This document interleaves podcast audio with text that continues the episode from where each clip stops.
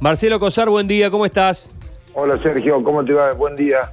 Bueno, Gracias, eh, por- gracias por llamarme. por favor, eh, al contrario, porque nos interesa mucho, porque este es un tema de uso cotidiano. Eh, ¿qué, qué contempla este protocolo que has presentado? A ver, en, en primer lugar es, es bueno comentar algunos datos, ¿no? El Ministerio de Salud de Nación estima que aproximadamente 200 personas mueren por año en frutos de accidentes por inhalación de monóxido de carbono. Sí, Y a su vez dice que el 100% de estas, de estas muertes son evitables. ¿Mm? Y para eso, para, para, para, para evitar o para evitar la mayor cantidad posible, tenemos que tomar eh, cuestiones de manera preventiva. Y hay que aprovecharse de este veranito que estamos viviendo, de estos 30 grados, de que el frío se ha demorado un, un poco, pero que tarde o temprano va a llegar para generar las condiciones.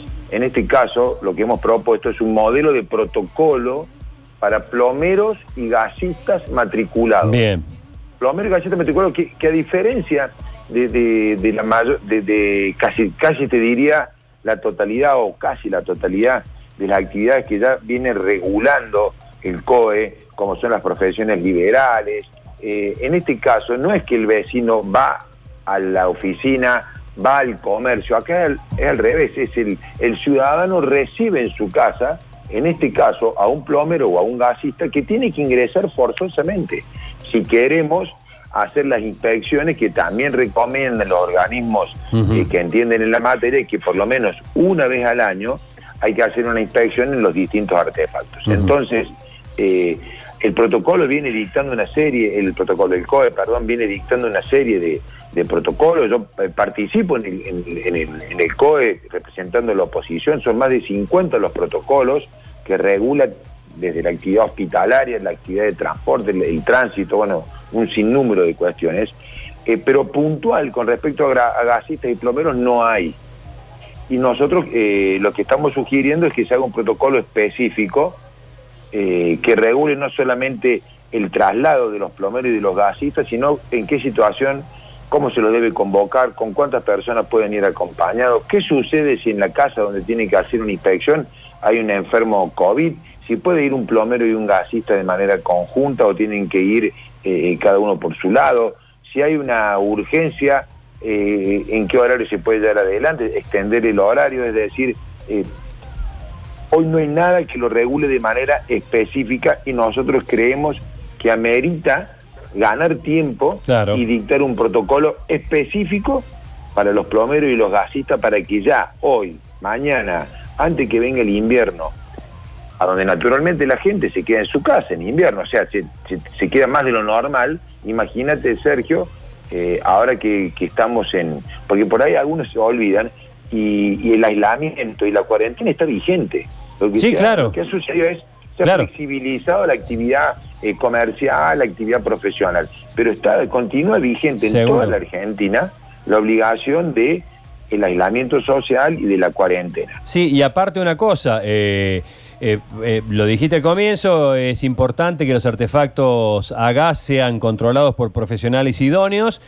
Eh, al estar todavía en cuarentena es mucha más la gente que está en casa, por lo tanto hay mucha más gente en riesgo porque se encienden mucho más aparatos, a pesar de lo carísimo que está el gas, se encienden muchos aparatos. Y el protocolo que tuve oportunidad de leerlo es bastante sencillo, simple y concreto.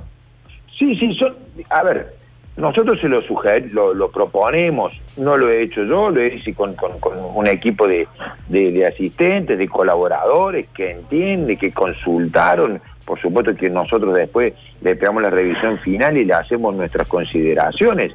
Eh, lo que estamos tratando es de colaborar, eh, Sergio, es decir, en este caso eh, uno advierte, che, se viene el invierno, los plomeros y los gasistas no están regulados por un protocolo específico, están dentro de unos protocolos que son muy genéricos, pueden actuar solamente en caso de emergencia, y hoy lo que estamos diciendo, che, nosotros necesitamos que el plomero y el gasista pueda ingresar ya a los Claro. domicilios, ya, Claro. ya, ya, ya, Sí, ya, sí, a sí. controlar ya en aquellos domicilios que tenemos la suerte de contar con gas natural y de, de poder tener algún artefacto para, para, para combatir el frío, ¿no? Somos conscientes que esto no abarca el 100% de los domicilios y que hay un montón de domicilios que lamentablemente la forma de, de- de campear el invierno es con un brasero o implementando alguna cosa media casera, con alguna garrafa. Estamos trabajando en un proyecto también que tiene que ver con regular el precio de la garrafa, porque si no, eh, lamentablemente los vivos ya están frotándose la mano para ver cómo sacan provecho Del, del, invierno